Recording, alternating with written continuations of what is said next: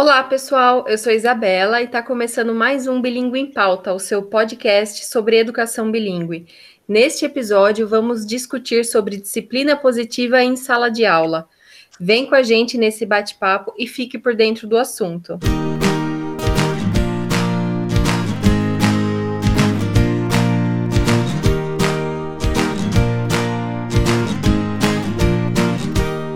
Para falar sobre esse assunto, temos dois convidados muito especiais. Pedro Brandão é diretor da U Academy, formado em letras e atua como administrador, professor e coordenador há mais de 10 anos.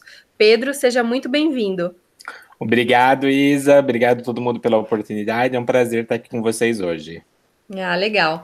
E nós temos também uma convidada muito especial, a Júlia Mendes, que é aluna de pedagogia, educadora, e quando ela se deparou com a responsabilidade da maternidade, ela recebeu seu propósito de vida, que é compartilhar uma educação consciente com base na disciplina positiva. Júlia, muito obrigada por ter aceitado o nosso convite. Seja muito bem-vinda. Isa, muito obrigada pelo convite. Obrigada, Eu também. É uma alegria estar aqui hoje. Ah, legal. Bom, para começar, eu vou pedir, Júlia, para você explicar o que, que é disciplina positiva. A disciplina positiva é um programa desenvolvido pela Jenny Nelson, psicóloga e mãe de sete crianças, com base nas teorias de Alfred Adler, um psicólogo, e Rudolf Dreikurs, um psiquiatra. E nela ela ensina com gentileza e firmeza ao mesmo tempo, sem punição, sem castigo, sem recompensa, sem chantagem, com muita conexão entre adulto e criança, respeito mútuo e muita empatia. Olha que legal, né? E quais são as principais cren crenças acerca do comportamento das crianças? É, é, muito importante a gente entender, procurar entender o que há por trás do comportamento da criança, né? Então, a disciplina positiva ela nos dá o quadro de quatro principais crenças por trás do comportamento das crianças.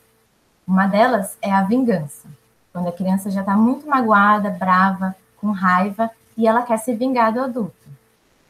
Outra é a atenção indevida, quando a criança acha que ela só vai ser importante se ela tem uma, uma atenção exagerada do adulto. A terceira é a luta de poder, quando a criança acredita que ela só vai ser importante se ninguém mandar nela. Geralmente é naquela fase que a criança está desenvolvendo a autonomia e quer fazer tudo sozinha, e está descobrindo seu poder pessoal. A quarta é a inadequação assumida, quando ela já não acredita em si, quando falta motivação, quando ela não quer fazer nada sozinha e ela já não nos olha nos olhos. E como que os adultos podem agir perante essas crenças? A primeira dica, mais importante de todas, é se conectar com a criança. Porque de nada vai adiantar a gente estudar diversas ferramentas educativas se a gente não se conecta com a criança para saber o que ela precisa no momento e qual é a melhor maneira de obter bons resultados com ela. No caso da vingança, é sempre importante a gente conversar com a criança. Independente da idade que ela está, a gente pode sempre é, bater um papo para procurar entender o porquê que ela está querendo se vingar, o que, que aconteceu ali por trás.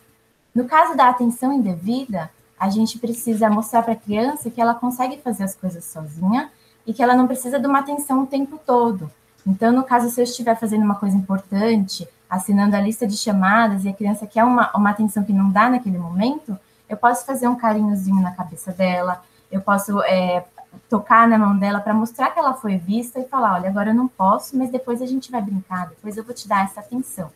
É importante a gente mostrar que, que a gente também não precisa o tempo todo estar ali com a criança, mas que depois a gente vai estar junto dela. No caso da luta de poder, é muito legal a gente desenvolver essa autonomia na criança. Isso é muito saudável para o desenvolvimento dela. Então, mostrar para ela que ela é capaz de fazer as coisas sozinha, sim. Mas no caso de mandar, né, é, que ela não é ela só é importante se ninguém mandar nela, nem é essa a ideia da disciplina positiva, mandar e obedecer. Na verdade, a gente quer que a criança coopere. Então, a gente tem que, como adultos, é, ser flexível, ceder, negociar, mas também é, manter-se firme na nossa decisão.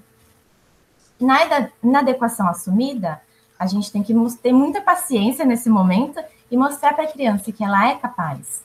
A gente tem que comemorar cada passo que ela der sozinha e encorajar essa criança, mostrar que ela é capaz, que ela pode e que a gente está junto dela. É muito bacana isso que você está dizendo, Júlia, porque eu imagino assim, você falou várias palavras-chave aí que são muito importantes e que a gente não aprende nem na universidade e não existe uma universidade para ser pais, né? Então eu fico pensando que essa conversa que a gente está tendo aqui é muito oportuna e muito bacana, porque é, é algo a se desbravar, né? A aprender mais sobre a disciplina positiva é extremamente fundamental para que a gente entenda realmente qual é o papel da criança, né? E como a gente deve interagir com essa criança para que ela possa se desenvolver enquanto um, um, ser humano que merece atenção, que merece carinho, e que é sempre. Eu, eu gosto muito de quando você fala sobre essa questão da negociação, porque ela também é bastante estratégica. Então, é, fiquei aqui pensando, poxa, a gente tem muito que discutir sobre isso ainda, né? É mesmo. E levando em consideração, né, Pedro, que você comentou que não existe uma, uma universidade, né, para ser pai. É, a gente sabe que tem muitos desafios, né, aí no, educar, né, uma criança. Quais são é, os principais desafios que uma educação baseada na disciplina positiva implica, né, na, na educação da criança? Bom, para a gente aplicar a disciplina positiva na educação, a gente tem que passar por um processo bem profundo de desconstrução e construção do que nos foi ensinado. E, de fato, mergulhar dentro de nós nessa caminhada do autoconhecimento, da autocura, porque todo mundo tem uma criança eh, interior ferida. Então a gente precisa se entender, se acolher, se amar e se curar, para passar por um processo de ressignificação, tá? Para a gente poder criar as crianças o mais saudáveis possíveis.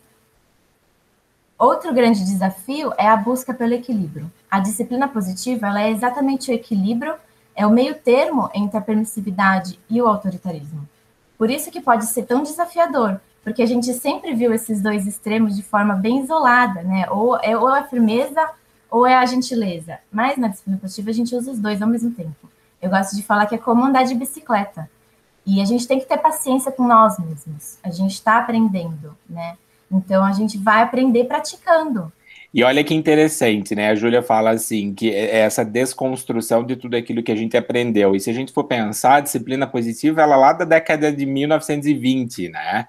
E ela foi, claro, esquematizada, né?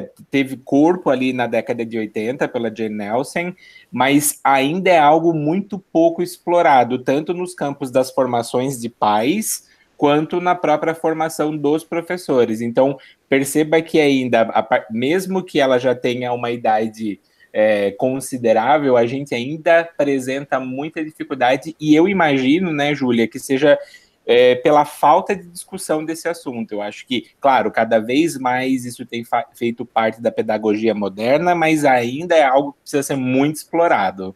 E existe alguma ferramenta que pode ajudar a colocar os conceitos da disciplina positiva em prática? Sim, muitas. Uma ferramenta muito importante é que os erros são vistos como oportunidade de aprendizagem. Se lá na, no autoritarismo a gente tem toda aquela culpa, aquela humilhação, a repreensão, a punição, na disciplina positiva vai ser o contrário. Quando a criança erra, quando o adulto erra, a gente vai ver isso como uma oportunidade de aprender. Outra, outra ferramenta é que a criança eh, ela aprende pelo nosso exemplo. Então, nós devemos respeitá-la para que ela aprenda a nos respeitar. Uma outra ferramenta muito importante é fazer perguntas ao invés de dar as respostas. O uso da gentileza e da firmeza ao mesmo tempo também é outra. Validar os seus sentimentos é muito importante. Vincular-se com a criança antes de corrigi-la é, por exemplo, uma frase do tipo: Eu entendo você, você queria muito tal coisa. Eu também me sinto assim quando eu quero tal coisa, mas isso não nos dá o direito de bater nas pessoas. Uma outra frase é: Eu te amo, mas a resposta é não. Então, antes da gente corrigir a criança, a gente vai se vincular com ela. Tá? E para criança pequena, a gente tem uma ferramenta maravilhosa que é a supervisão e o redirecionamento.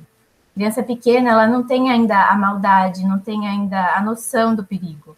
Então a gente tá sempre, tem que estar sempre vigiando ela, sempre supervisionando e redirecionar. Sempre que ela quer fazer uma coisa e não dá para fazer a coisa que ela quer daquele jeito, a gente vai redirecionar para algum outro objeto que ela possa ir. Se ela vai em um objeto que quebra, a gente fala: olha, esse quebra, vamos brincar com aquele outro ou aquele outro, você escolhe. Ou, por exemplo, quando a criança está naquela fase de morder. Ó, oh, você quer morder? Então vamos pegar ali o mordedor para você morder. Quer apertar? Quer, quer bater? Então bate na almofada. Esse é o redirecionamento. Uma outra muito importante é usar a frase assim que, ao invés de chantagear. Então, se a criança quer brincar lá fora, eu vou falar assim para ela: você só vai brincar lá fora se você colocar o sapato. Isso é chantagem. E na disciplina positiva, a gente aprende que não é saudável, que não é bom para o desenvolvimento nem para a conexão da criança com nós. Então, a gente pode falar assim: assim que você colocar o sapato, nós iremos brincar lá fora. Isso não é uma chantagem, porque a gente só está mostrando para a criança uma sequência de acontecimentos. Isso convida a criança a colaborar. Eu uso bastante essa com a minha filha e ela é muito eficaz. Nós temos, né, muitos vícios, né, que a gente acaba aplicando com, com as crianças, né? E muito interessante mesmo tudo isso. E como que a gente pode levar esses conceitos para a escola e para a sala de aula? Dando voz ativa para a criança, encorajando ela a todo momento, incentivando a sua autonomia, a sua curiosidade, desenvolvendo o seu senso crítico, ensinar a criança a aprender, trabalhar as suas habilidades socioemocionais, respeitar a criança e as suas fases, validar os seus sentimentos, os seus pensamentos e inserir a criança na criação de regras, na organização e na limpeza do local. Explicar através de perguntas, é, na, através da interação, do experimento, do pôr a mão na massa, Bem bacana isso. Eu penso também que é muito importante que para a gente levar esses conceitos para a escola e para a sala de aula, a gente precisa sempre, né, como educadores, uh, estar atento às características das fases de desenvolvimento das crianças, porque a partir de conhecer isso, a gente inclusive, inclusive sabe o que esperar, né, de cada uma delas, de acordo com a sua faixa etária, e a partir desse conhecimento mais amplo é que a gente consegue exercitar é, a disciplina positiva em sala de aula.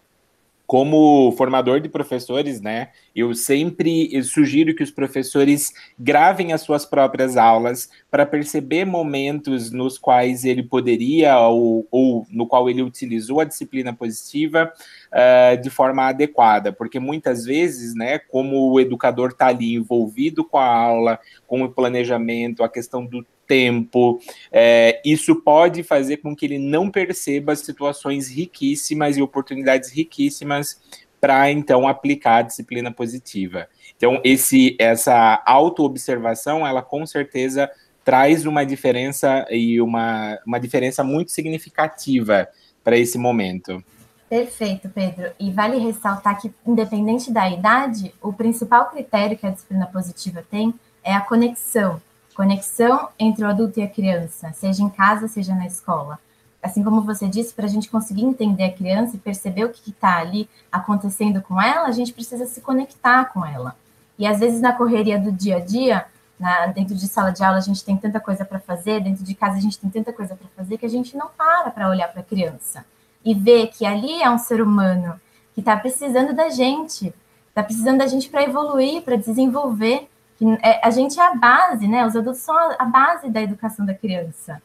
Uma outra, um outro critério muito importante da disciplina positiva é o, o funcionamento a longo prazo. E a gente vive numa sociedade com a necessidade de, de tudo imediato, né? Se a gente está com uma, uma leve dor de cabeça, a gente vai lá tomar um remédio, é, porque cura mais rápido, ao invés da gente procurar entender o que está acontecendo, será que eu não dormi direito, será que eu não comi bem? Então, a disciplina positiva ela fala que o funcionamento é a longo prazo, por quê? Porque eu tenho que entender qual que é a fase que a criança está passando. O que, que ela consegue entender nesse momento? Qual é a relação que eu quero ter com essa criança daqui 5, 15, 20, 30 anos? E qual que é o adulto que eu quero que essa criança vire? Quais habilidades que eu quero que ela tenha no futuro, na vida adulta? É isso que a gente tem que levar muito em conta. Nossa, Júlia, isso é muito bacana, porque faz muito sentido mesmo. Eu vejo, né, presenciei já várias situações, é, tanto na área da educação como na própria casa, né? Esse senso de urgência que impede que o adulto tenha uma visão mais cuidadosa, cautelosa e até estratégica mesmo nessa relação com a criança para ajudá-la a entender o que está acontecendo no mundo ao redor dela, né? Mas isso faz muito sentido. É mesmo, perfeito mesmo. E levando em consideração, pessoal, que a BNCC traz o desenvolvimento das competências socioemocionais para dentro da escola, né? É, as diretrizes da base são uma forma de aplicar a disciplina positiva na escola? Sim, com certeza. A BNCC conversa com a disciplina positiva em diversos critérios. Todas as competências da BNCC envolvem o socioemocional e possuem o mesmo entendimento de ética do cuidado, o cuidado de si e o cuidado da outra pessoa e o cuidado do meio ambiente, do ambiente que a criança está, que é o que a disciplina positiva preza. É um cuidar da relação, da conexão entre o adulto, o docente, independente da disciplina que ensina, e a criança. As normas da BNCC são um documento teórico, escrito, e a disciplina positiva é um, é um conjunto de ferramentas práticas então, elas juntas complementam-se. E quais são os desafios de trabalhar a disciplina positiva em um contexto bilíngue, onde as crianças elas são expostas a uma segunda língua que não a materna? Nesse caso, devemos enfatizar o critério funcionamento a longo prazo. Lembrar que ali estão tá acontecendo dois trabalhos: o da aquisição de uma nova língua e a abordagem da disciplina positiva. Tá? Então, a gente não deve esquecer que o principal é a conexão que a gente gera com a criança. E a conexão, ela não acontece apenas pela expressão verbal, ela vai muito além disso. O que a criança sente do que nós sentimos em relação a ela e em relação ao mundo conta muito mais. É da nossa energia que a gente precisa cuidar. É da nossa relação com a criança que a gente precisa cuidar e regar todo dia. E o resto vai se encaminhando, vai se encaixando. A gente precisa ter mais paciência nesse caso e ensinar as crianças é, pelo sentir, pela nossa vibração. Lembrar, lembra de quando nós éramos bebês? É, a gente não, não se expressava verbalmente e a gente ainda estava aprendendo a língua materna. Então a gente se conectou com nosso pai, com a nossa mãe, pelo quê? Pela energia, pelo sentir. É bem bacana isso. Eu fiquei pensando aqui, né, que reforçando essa ideia de que a disciplina positiva é a conexão com a criança, é, o educador precisa lembrar nesse contexto, né? O educador e o pai também, porque muitas vezes essa aquisição de uma segunda língua também acontece no contexto domiciliar, né?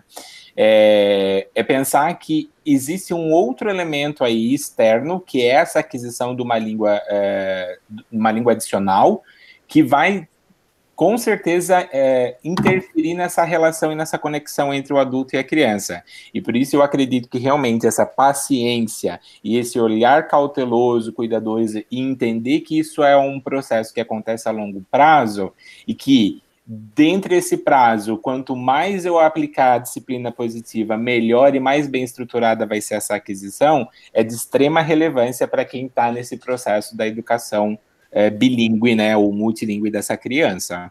E a escola que tem esse olhar, né, e tem seus valores pautados nessa linha educativa, ela também deve trabalhar esses conceitos com as famílias?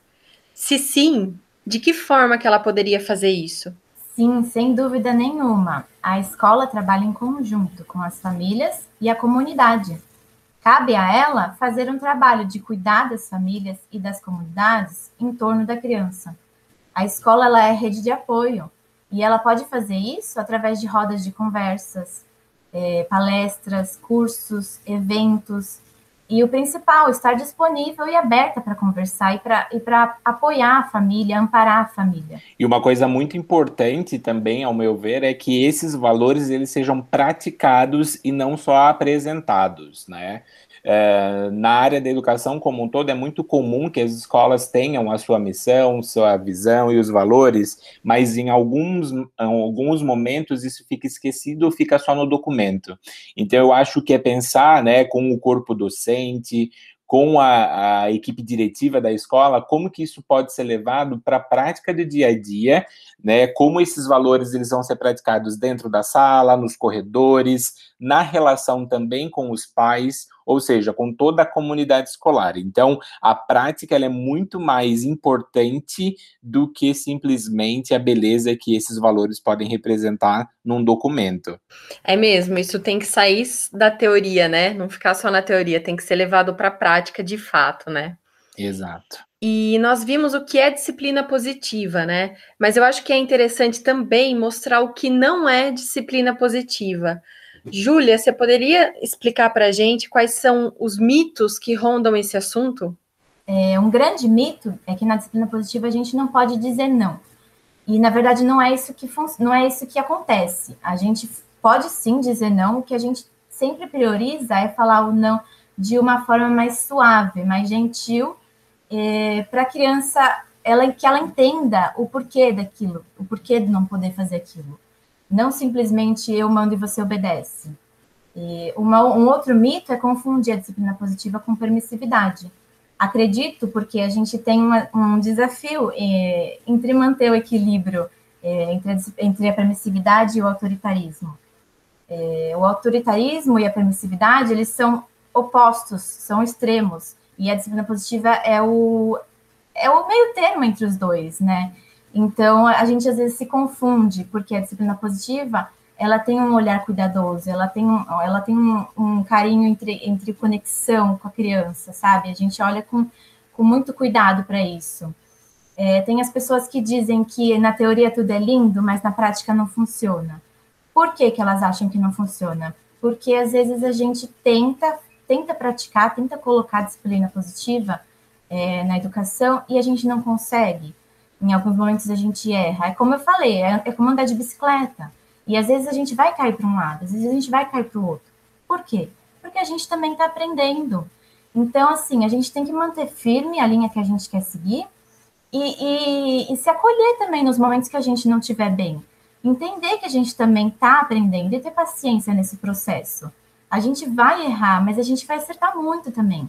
Então, a gente tem que pôr em prática e entender que nós somos seres que estamos aprendendo também. A gente não nasceu aprendendo a ser professor, a gente não nasceu aprendendo a ser pai e mãe. Então, a gente está trabalhando em conjunto com a criança. E, e, e manter-se firme nessa decisão de quero pôr em prática, errei, tudo bem, agora eu vou voltar para o meio termo. É isso. Sim, eu acho que muito vem é, daquela sensação que o adulto tem, né? Aquela, aquela cobrança que o adulto não pode errar, né? Eu tenho que saber tudo e eu tenho que ensinar tudo, né, para as crianças. E não é bem assim, né? É, na, a, dentro da disciplina positiva, o adulto ele é também um aprendiz, né? É, eu acho que ele tem que estar aberto a isso, que ele ele aprende também com a criança, né? É um, uma via aí de duas mãos, né? Eu acho que esse tá essa é a grande diferença aí de dessa forma de educar, né? De poder criar essa conexão aí com as crianças. Sim, Isa, e eu penso que também é ter essa consciência constante, né? Claro, se você tem consciência, é consciente, mas é ter essa consciência de que uh, não existe uma receita pronta. Né, eu vejo que muitas vezes os pais entre eles são muito ansiosos e às vezes questionam muito por que, que isso funciona com o filho do vizinho, com o filho do colega e não acontece com o seu próprio filho. E nessa questão eu sempre digo para os pais que o primeiro é entender que cada ser é exclusivo, é único, é, e que entender o que acontece na cabeça dessa criança, no mundo dessa criança, vai depender muito da conexão que você tem com ela. E a partir do momento que você estabelece essa conexão, você vai entendê-la e, portanto, vai conseguir é, equilibrar melhor como se relacionar e como ajudá-la nesse processo de desenvolvimento.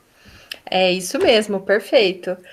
E vocês gostariam de deixar uma mensagem final ou até mesmo uma dica para pais ou educadores que querem educar com base na disciplina positiva? Sim, todo mundo deve mergulhar nesse processo de autoconhecimento, nessa autoeducação, dessa autocura. Se curar para se libertar e ver as infinitas oportunidades e possibilidades presentes no universo. Entender que a responsabilidade pelo que a gente sente é nossa e não da criança. Então a gente deve cuidar de nós para poder cuidar do outro, porque ninguém pode dar o que não tem. E é importante a gente trabalhar essas habilidades que a gente quer desenvolver na criança em nós também, porque o principal é o exemplo que a gente dá. E mais do que isso, ter paciência com nós mesmos e a nossa caminhada. Cada pessoa é única, não se comparar com outras pessoas, porque está todo mundo aprendendo, só que cada pessoa na sua caminhada.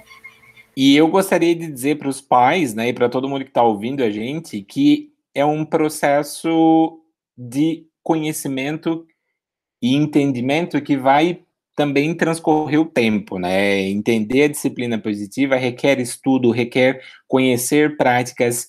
É, só o fato de tê-los ouvindo esse podcast, por exemplo, já é uma iniciativa muito bacana. Mas, é, com certeza, é algo que precisa ser olhado com ainda mais cuidado, né? Recorrentemente, a gente precisa estudar mais, ver mais. É, e participar de processos que proponham né, essa discussão, sejam eles podcasts, cursos online, uh, enfim, todas essas oportunidades e muitas vezes, agora pensando né, para os pais, que quando eles entendam isso, que eles possam dialogar sobre isso com a escola também. Então, mantenham essa paixão por conhecer a disciplina positiva, porque com certeza vai fazer uma grande diferença na relação que você tem com as crianças, seja você professor, seja você pai, enfim, é, vale a pena conhecer mais, estudar mais e aplicar e trazer isso para o contexto real. Como a Júlia falou, né? Muitas vezes é, causa essa sensação de, de, de, emergência, precisa ser muito rápido, e não é, é a longo prazo. É acertando, é errando, mas é sobretudo tentando. Perfeita sua colocação, Pedro. A gente, tem, a gente não tem esse hábito de estudar para ser pai, para ser mãe.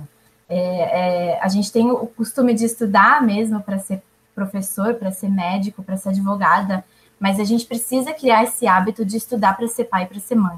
O nosso trabalho ali é diário, é sete dias por semana, 30 dias por mês. É, não tem como fugir, é para o resto da vida, não tem como pedir demissão. Então, a gente tem que cuidar dessa relação que a gente tem com a criança e desenvolver é, de forma saudável essa criança, o comportamento dela, porque tudo é a longo prazo. Então, a gente precisa parar para estudar sobre as fases que a criança está passando, qual é a melhor forma de, de agir com ela, e conversar, ter uma rede de apoio. Isso é muito importante. A gente não está nesse processo sozinho. Ninguém está caminhando sozinho aqui. A nossa caminhada, ela é em conjunto também. Quando eu evoluo, as pessoas ao meu redor também evoluem. Perfeita aí a explicação. Muito bacana, pessoal, o nosso bate-papo. Eu adorei. E, Júlia, eu aproveito aqui para deixar o canal aberto para você deixar os seus contatos, para quem quiser se aprofundar mais no assunto, poder falar com você. E eu agradeço muito pela participação de vocês. Isa, muito obrigada pelo convite. Eu vou deixar aqui meu Instagram, que é Ju Mendes Ju. J-U Mendes J-U. Tudo junto. Tá, ok. Eu vou colocar depois o seu contato no, na bio do episódio também. Quem quiser pode pegar por lá. Isa, eu gostaria de agradecer essa oportunidade, parabenizar a Ubilingue por essa uh, experiência que é promover né, esse conhecimento, essa troca, essa mesa redonda que é sempre tão gostosa. É, foi um prazer estar aqui com a Júlia, que eu já sou fã há algum tempo e que trabalha também com a gente em parceria com a U Academy. E deixo aqui o convite para que todos possam também conhecer a U Academy. E sobre a disciplina positiva, já vem aí um curso muito bacana, um workshop online recheado de coisas sensacionais para a gente se aprofundar e discutir ainda mais esse assunto. Então, convido todos para estarem lá. Novidades estão por vir, né, Pedro? Sempre, sempre. Bacana. E você gostou? Acompanhe nossos próximos episódios do Bilingue em Pauta e mergulhe nesse universo da educação junto com a gente. Cada episódio, um assunto novo e sempre com convidados que têm muita bagagem no setor. Até o próximo!